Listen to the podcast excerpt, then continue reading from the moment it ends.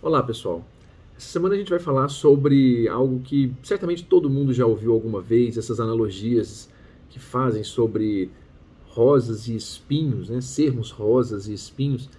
Eu me lembro que certamente todos nós temos um tanto de rosa e um tanto de espinho. E me explico.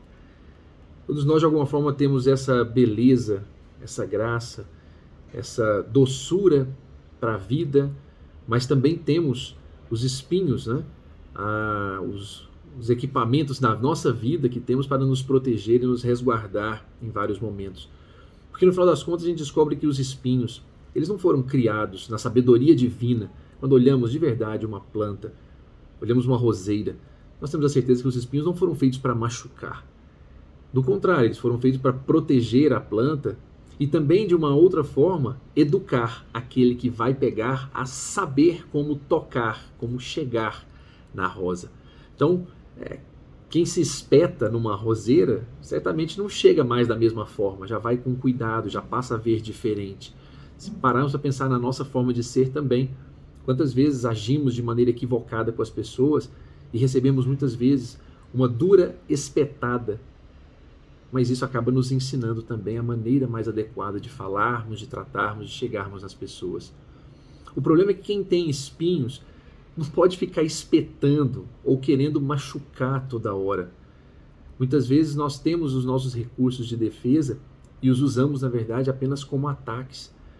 Fazemos isso de maneira intencional o tempo inteiro e esquecemos que, na verdade, nós também somos espetados por outros que assim pensam e temos ali a nossa roseira, a nossa parte de doçura parada, esperando também que ela se manifeste de alguma forma.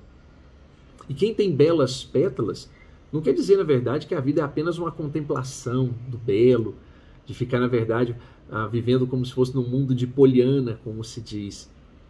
Uma bela flor, uma bela rosa, ela tem outras funções também. Não é só externar beleza, ela tem a beleza que atrai o inseto, que ajuda na polinização e outras tantas funções biológicas, naturais necessárias para essa planta. O que dizer nós também? Não é a ideia que se faz de que é preciso ser o bonzinho no mundo. Não o bonzinho, esse bonzinho tolo, que muitas vezes age de maneira equivocada, fechando os olhos para as inconveniências e dificuldades do mundo. Não é essa beleza fútil por si só.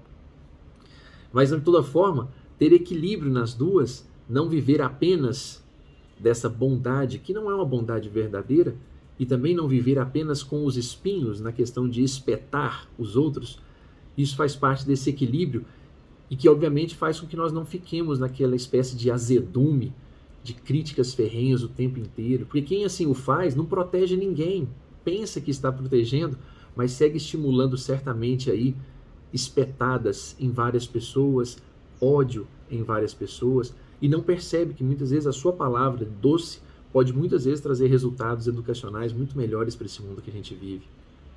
Muitos dizem que, na verdade, é, que o mundo não precisa de doçura, até mesmo falando para mim em alguns aspectos, que o mundo precisa de sal, no sentido de sal, e eu tenho certeza que estão corretos mesmo.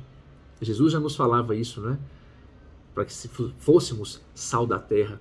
O mundo precisa verdadeiramente de sal para dar sabor ao mundo.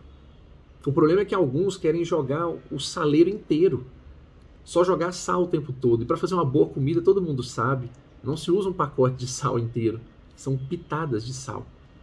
E nesse sentido, da mesma forma, o doce não pode ser excessivo, sob risco, obviamente, aí de anular as nossas papilas degustativas, né? Então, assim, não pode ser em excesso, é equilíbrio.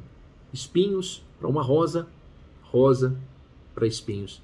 Quando a gente consegue equilibrar isso, talvez a gente entenda um pouco daquela comunicação não violenta, né, que trata de forma tão interessante essa ideia de você observar o outro falando, perceber o que aquilo te traz, assim, o que te faz sentir quando ele fala, entender a necessidade do outro e então fazer-lhe um pedido bem elaborado, saber conversar, isso com um colega de trabalho, quando assim o somos, né, rosas, é, sem esquecer que nós temos esses espinhos, pensando um pouco na forma de tratar as pessoas, protegendo-nos e educando também, no final das contas a gente sabe o que, é tomar uma espetada muito dura, né? injusta muitas vezes. Então não sejamos nós os espinheiros das pessoas. Lembremos-nos, para encerrar esse nosso doce de leite hoje, daquilo que sabiamente Krishna já nos ensinava há muito tempo, quando dizia né, que a flor de sândalo ah, é como o homem de bem, que ao ser decepado pelo machado, deixa o seu perfume na lâmina que a corta. O homem de bem é como a flor de sândalo, que ao ser decepada pelo machado, deixa o seu perfume na lâmina que a corta. A gente possa saber utilizar os nossos espinhos de uma maneira mais adequada e, obviamente, as nossas roseiras de maneira intensa, profunda, a ponto de chegar a tocar verdadeiramente as pessoas. Um forte abraço, uma boa semana a todos. Sejamos rosas e espinhos também.